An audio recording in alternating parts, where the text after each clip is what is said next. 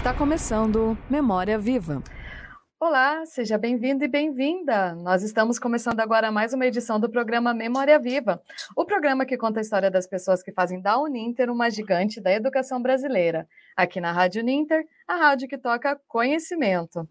O meu convidado de hoje é tecnólogo em Química Ambiental e mestre em Ciência e Tecnologia Ambiental.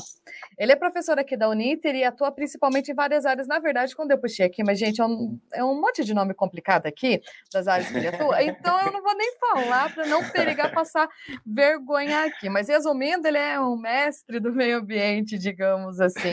Eu estou aqui hoje com Augusto Lima da Silveira. Augusto, seja bem-vindo e obrigado pelo aceite do nosso convite para participar aqui hoje. Bom dia, Bárbara. Bom dia a todos vocês que estão nos acompanhando. Obrigado pelo convite. Fico muito feliz. É um momento de falar um pouquinho sobre mim. A gente não costuma falar muito sobre a gente, né? Mas eu acho que é importante até pelo que você falou, né? Pela questão da construção da nossa instituição, é, enquanto uma, uma instituição reconhecida, né? Uma instituição de ensino superior. Então, eu fico sempre muito feliz de poder participar dos projetos da nossa instituição e poder falar um pouquinho mais também sobre a minha trajetória. Obrigado mesmo, Bárbara. Perfeito. É, para a gente começar, Augusto, além de tudo que eu falei aqui que você possui, né, no momento você também é doutorando né, em Ecologia e Conservação pela Universidade Federal aqui do Paraná. Eu queria que você contasse para a gente como que está sendo essa experiência para você, qual que é a importância para você de chegar a fazer um doutorado, como que está sendo tudo isso?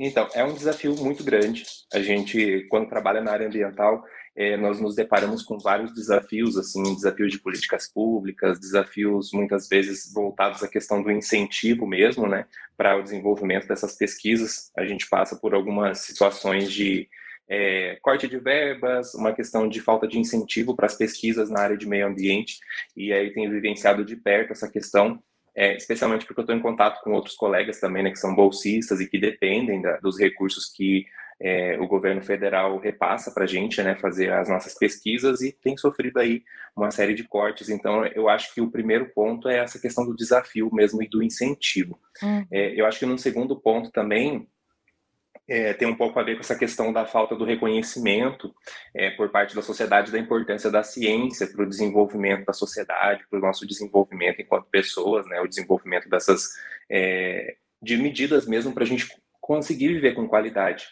Eu acho que quando eu entrei no doutorado, quando eu fiz lá o mestrado, lá em 2010, quando eu comecei, e aí depois seguir para o doutorado, acho que o meu objetivo tem sido sempre tentar entender um pouco de como esses impactos ambientais eles acontecem e tentar fazer alguma coisa, sabe? Eu acho que vem muito dessa minha motivação de tentar é, transformar um pouquinho, mesmo que seja uma gotinha no oceano, a gente tentar transformar um pouquinho dessa realidade e tentar mudar um pouquinho a questão da conservação ambiental no nosso país, a gente tem acompanhado aí que cada vez mais é, tem sido é, uma, uma questão que, que não é considerada, né? É a questão ambiental normalmente é deixada de lado quando a gente fala de políticas públicas, e essa minha motivação para fazer o doutorado vem muito disso, assim, de entender um uhum. pouco melhor, até para a gente conseguir levar esse conhecimento para mais pessoas, né? E tem a ver também com a minha grande paixão, assim, é é uma paixão que vem desde a da minha época de ensino médio, que foi quando eu comecei a pensar o que, que eu quero ser quando eu crescer. E aí eu cresci e me tornei um professor que foi sempre meu sonho, assim, então acho que a minha primeira paixão que veio é a questão de ser professor. Uhum. E o uhum. mestrado e o doutorado foi para aprimorar isso mesmo, porque a gente precisa de ferramentas, né? Se eu quero ensinar, e a gente ensina e aprende muito também, é, a gente precisa dessas ferramentas e o mestrado e o doutorado vieram nesse sentido, assim, de tentar sempre estar me aprimorando, estudando e desenvolvendo mesmo para eu ser um professor melhor. Perfeito. Você falou bastante, né, então, dessa área em relação à educação, de querer ser professor, mas eu queria que você falasse um pouquinho mais disso do meio ambiente em si. Quando que você percebeu também, né? Você já falou um pouquinho dessa parte do doutorado, mas quando que você percebeu que é interessante também trabalhar com isso, que precisa se especializar nisso? Você sempre gostou, sempre gostou de natureza, todas essas coisas assim, para daí resolver estudar mesmo meio ambiente?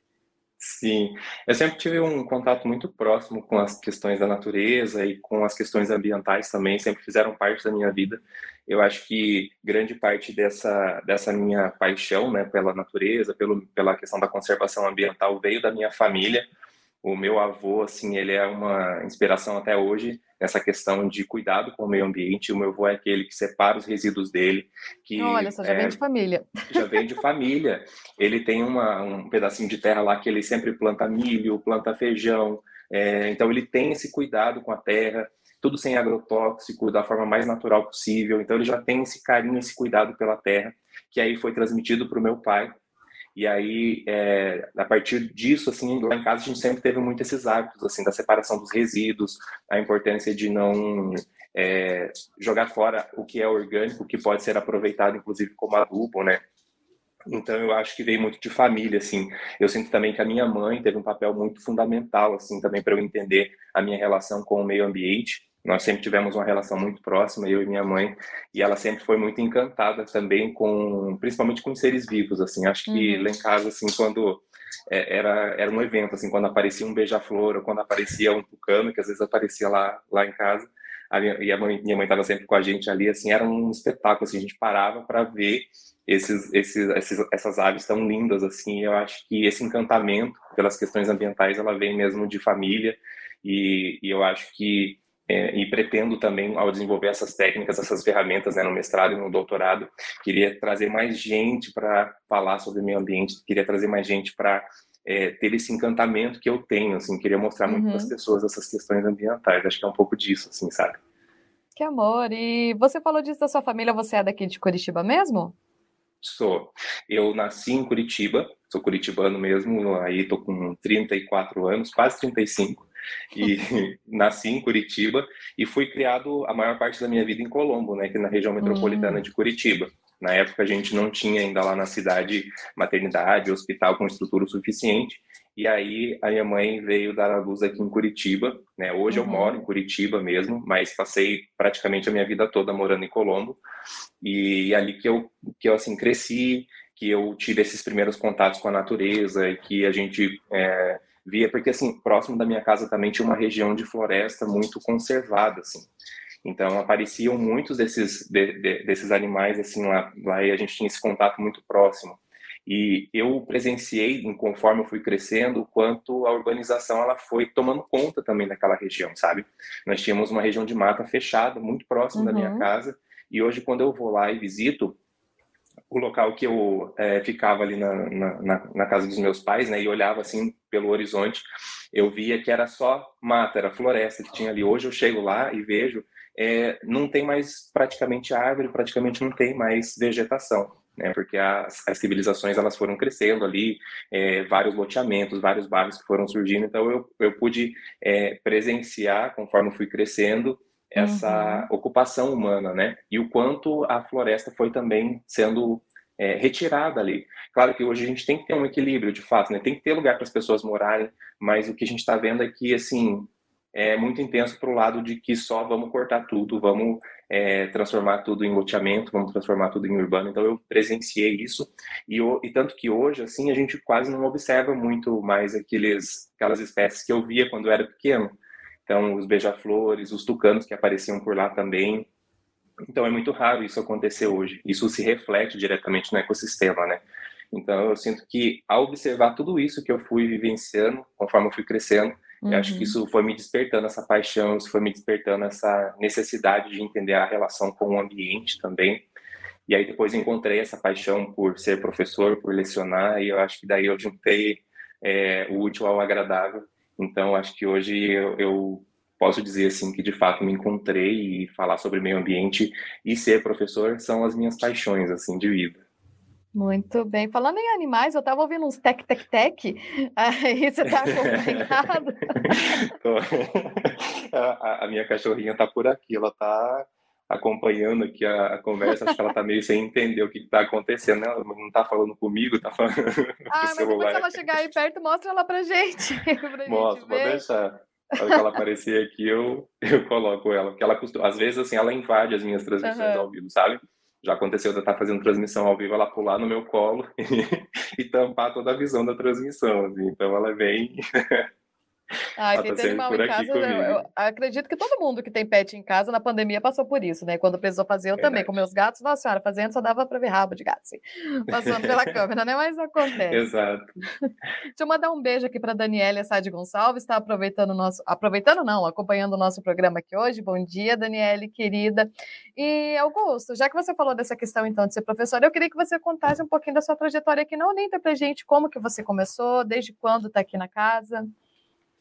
A minha trajetória na Uninter, assim, foi algo que eu não esperava. É algo que não, assim, não estava, é, de fato, assim, era uma instituição que eu sempre tive vontade de trabalhar, uma instituição que eu sempre admirava, sempre admirei. E, e aí, assim, eu, na verdade, era bancário.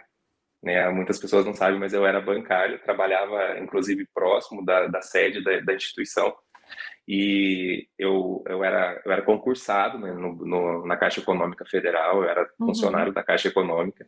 Logo que eu terminei o mestrado, né, que o mestrado em meio ambiente eu terminei, e aí minha bolsa de mestrado ela terminou, e eu pensei, não, preciso de emprego. E aí eu corri estudar para concurso público e passei como técnico bancário na Caixa Econômica. E aí, assim, é, trabalhei por três anos na Caixa Econômica Federal como técnico bancário. E, e sempre assim com aquela com aquela angústia de uh, pensar, não, eu estudei para a área de meio ambiente, estudei para ser uhum. professor, eu amo ser professor. E, no entanto, eu, tenho, eu tinha aquela sensação do meu diploma estar tá lá na gaveta guardadinho e eu não estava aproveitando aquilo, sabe? E aquilo sempre me incomodou, sempre foi me incomodando.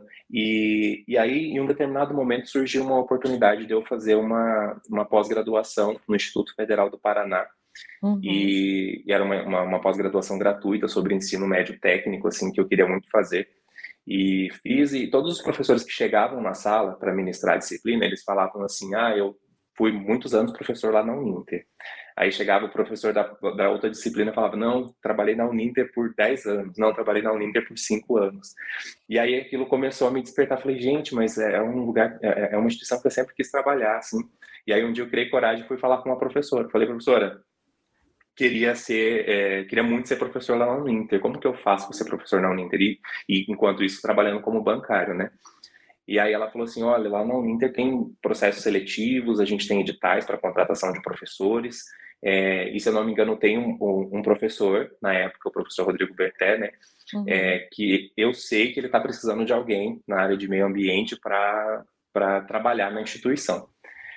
E aí, de fato, assim, tinha esse edital em aberto, tinha esse processo seletivo, me inscrevi, é, criei a coragem, fui lá, conversei com o professor Rodrigo Berté, falei, ó, me inscrevi no edital, quero ser professor da Uninter, e aí passei por um processo seletivo difícil, assim, eu lembro que foi rigoroso, mas aí finalmente consegui, fui selecionado, né, para ser professor aqui na, na Uninter, isso foi em 2015, eu cheguei na, na Uninter, era fevereiro de 2015, então já completou sete anos pelas minhas contas, Acho é. que é isso. a gente chega uma hora a gente não conta mais, né? Parece. Mas já faz uns sete anos mais ou menos que eu estou na instituição. E eu cheguei na, na, na Uninter com a missão de coordenar os cursos de pós-graduação na área de meio ambiente. Uhum. Então, na época que eu cheguei, é, os cursos de pós-graduação eles estavam começando, tínhamos poucos alunos, né? Os cursos de pós-graduação na área de meio ambiente. E, e aquilo me gerou um encantamento muito grande, assim, de ter essa oportunidade de é, formar as pessoas de também planejar um curso de pós-graduação, de pensar assim, poxa, será que essa disciplina é interessante para formar essa competência nesse aluno? E aí, como eu cheguei ali, fui trabalhando né, com a pós-graduação, fiquei é, em torno de sete, uns cinco, cinco anos, basicamente, eu fiquei como coordenador de, de, de pós-graduação, cinco não, foram quatro anos. Uhum. E aí, depois desses quatro anos como coordenador de pós-graduação na área de meio ambiente, e aí eu resolvi assumir o projeto, né, o desafio de coordenar a graduação na Uninter. E primeiro começou com o curso de saneamento ambiental. Eu tive a oportunidade de, de é, de estar com gestores e com pessoas que acreditaram muito no meu potencial, no meu trabalho, e aí me deram a missão, ó, precisamos de um curso de graduação na área de meio ambiente, queria que você propusesse um projeto. Isso para mim foi assim, o auge, assim, foi incrível. E aí eu consegui, de certa forma, assim, buscando também o auxílio de todos os colegas docentes da nossa instituição, a gente propôs o projeto do curso de saneamento ambiental, e aí a instituição aprovou, e eu estou até hoje, assim, o curso começou em 2018, curso uhum. de saneamento ambiental e até hoje a gente já formou muitos alunos ao longo do Brasil todo, assim.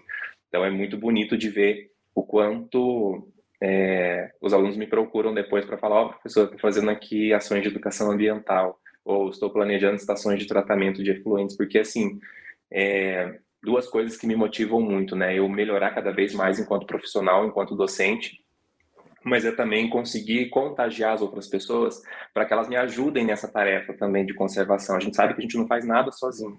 Uhum. E aí uhum. eu fico muito feliz de ver os nossos alunos formados, os nossos alunos me procurando. É, e aí até me perdi na parte do, do, do bancário, né? Porque assim, quando eu, eu tava, eu já vi que eu estava assim é, muito estável, já estava é, as pessoas já reconheciam o meu trabalho, né? Já viam que eu estava desenvolvendo um trabalho bacana na instituição e me davam autonomia, liberdade para desenvolver esse trabalho. E aí eu achei que era o momento de eu né, deixar a, Caixa Econômica Federal. Eu é, senti muito, assim, também deixar a Caixa Econômica ah, você Federal, chegou a trabalhar, apesar... então, nos dois, tanto na Caixa e na Uninter ao mesmo tempo? Isso. De... Ah. Eu trabalhava ao mesmo tempo, exatamente. Uhum. Quando eu uhum. cheguei na Uninter, eu trabalhava nesses dois empregos e algumas vezes o, o os meus gerentes lá da Caixa Econômica precisavam tirar férias, me deixavam como gerente, então eu estava como uhum. gerente de manhã no banco e aí à noite eu ia e estava como professor da Uninter. Então foi um período assim muito corrido, muito difícil, mas que eu aprendi demais, assim, acho que foi um período da minha vida que eu mais aprendi, assim, a como ter esse jogo de cintura, a como é, resolver algumas questões que precisavam ser resolvidas de, de, de imprevisto, principalmente, né? E aí, assim, chegou um determinado momento que eu vi que, de fato, assim, se eu ficasse nos dois ao mesmo tempo, na Caixa Econômica e na Uninter, eu, de certa forma, ficaria preso e não conseguiria me desenvolver nem em um, nem em outro, sabe? E como minha paixão sempre foi ser professor, ser docente, eu falei, uhum. não, encontrei. E aí pedi a minha exoneração é, minha família queria me matar, porque. Sonho de toda a família, né? Que faça concurso e passe. Isso. Eu era concursado, e aí a família ficou toda assim: por que, que você fez isso? Você tá louco? e aí hoje eu vejo que realmente assim. Depois eles entenderam, claro, que é, o importante era fazer o que eu gosto e as coisas que, que me encantam de verdade. E ali eu me encontrei, me descobri, e aí pedi a exoneração, assim. E aí eu vi o quanto foi importante, porque assim, aí consegui me desenvolver também, de fato, na, na instituição. Aí consegui, inclusive, essa confiança, né, de me dar um projeto para criar um curso de graduação, de coordenar um curso de graduação, que é uma, uma tarefa complexa de ser feita, né, mas, assim, muito gratificante também. Como eu falei, é, todo dia que eu vou trabalhar, todo dia que eu vou para a instituição, é, aquilo que eu penso, assim, aquilo que vem à minha cabeça são os alunos lá na ponta são esses uhum. alunos lá no final que depois assim falam, professor, trabalhando na área de meio ambiente.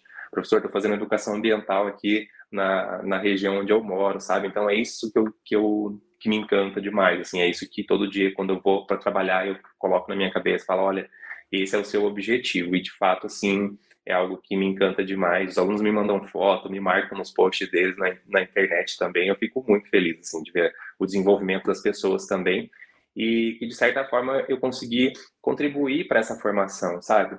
De trazer professores de qualidade, de, de, selecionar materiais didáticos de qualidade. Então, esse trabalho de coordenação me permite ter muito essa é, essa função, assim, sabe? Que é muito gratificante para mim. Perfeito. Agora, indo um pouquinho para o lado pessoal, Augusto, é, eu sei que você se casou recentemente, né?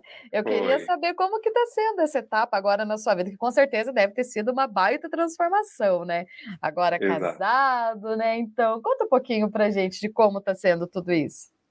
Sim, a, a, vida de casado é muito boa, assim, eu posso dizer de brincadeira, assim, que é, na verdade, assim, eu já estava num relacionamento já há quase 10 anos. E aí o casamento ele veio para confirmar, na verdade, esse, uhum. esse, esse nosso, essa nossa parceria, né?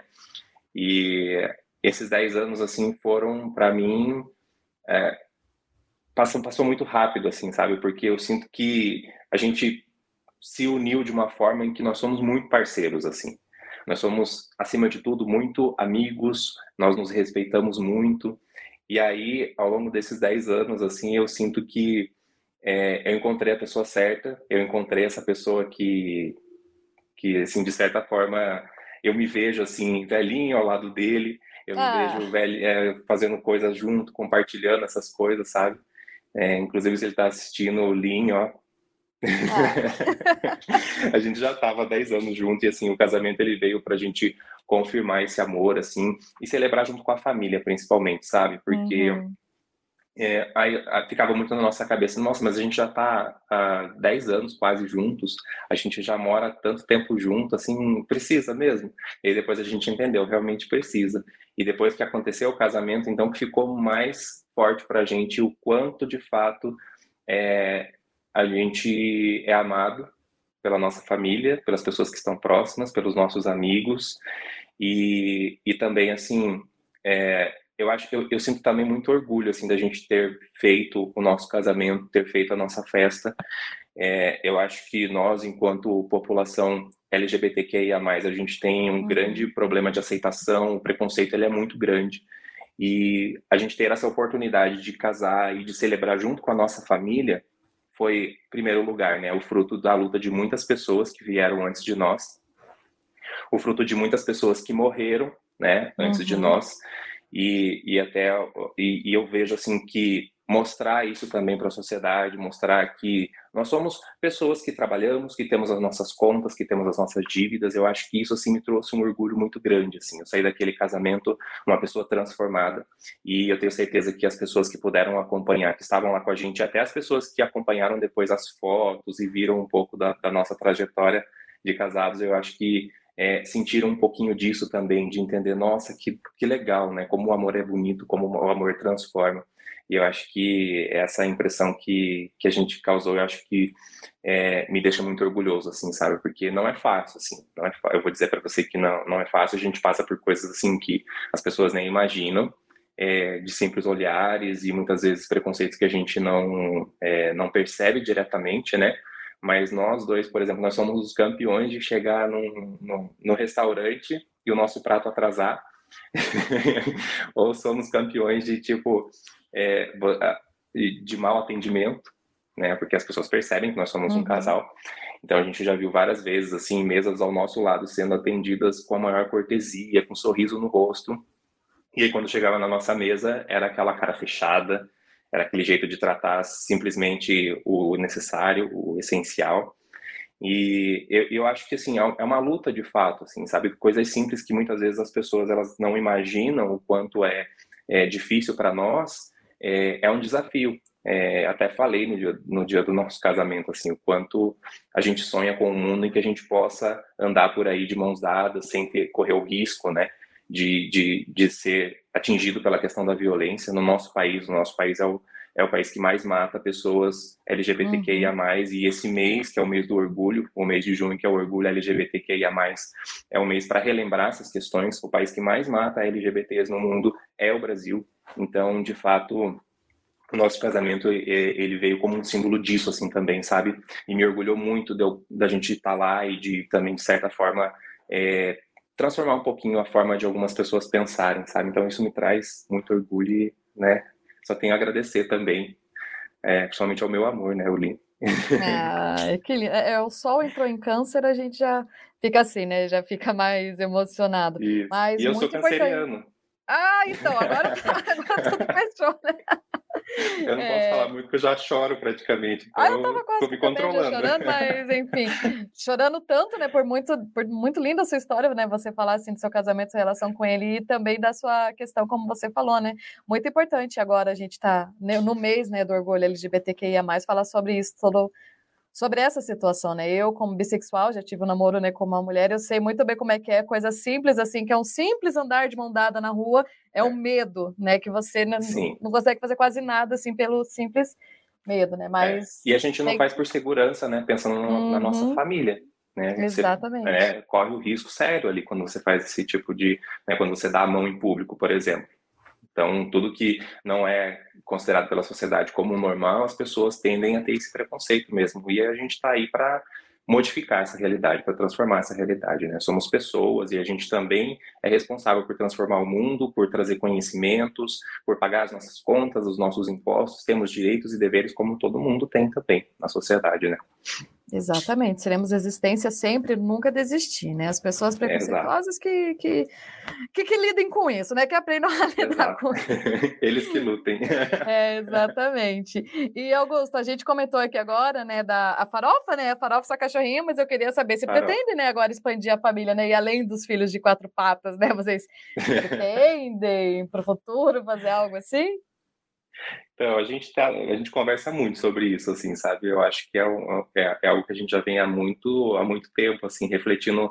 É, eu acho que a gente ainda está naquela fase de, de pensar assim, nossa, será que a gente dá conta? Será que a gente conseguiria ser responsável por, pela vida de alguém, assim?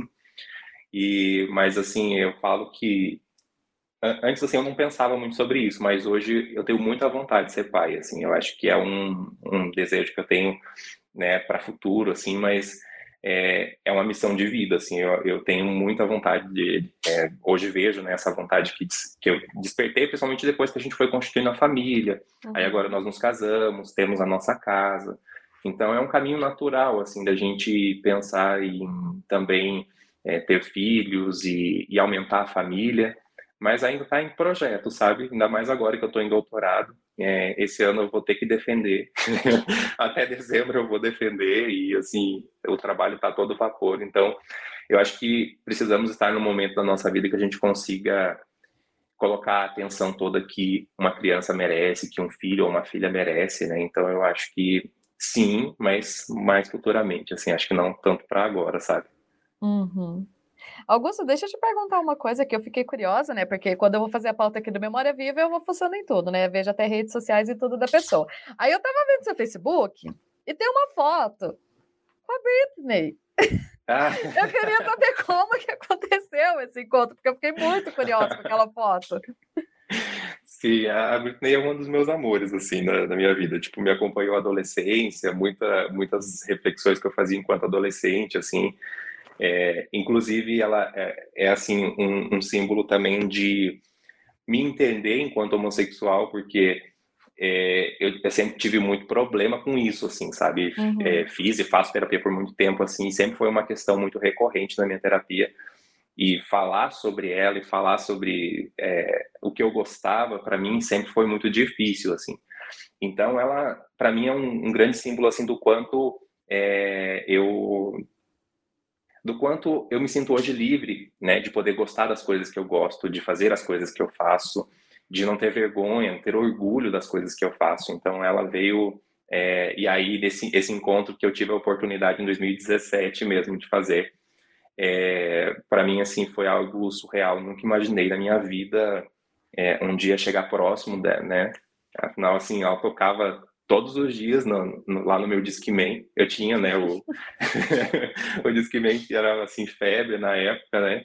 Juntei lá meu dinheirinho e aí comprei o Discman e ouvia todos os dias. Então, quando eu encontrei com ela e fiquei de frente, assim, eu acho que passou um filme, assim, na minha cabeça, sabe? De tudo que eu passei, é, dessa questão da minha aceitação, do, do, do, quanto foi importante também, assim, de ter uma, é, um refúgio, sabe mesmo?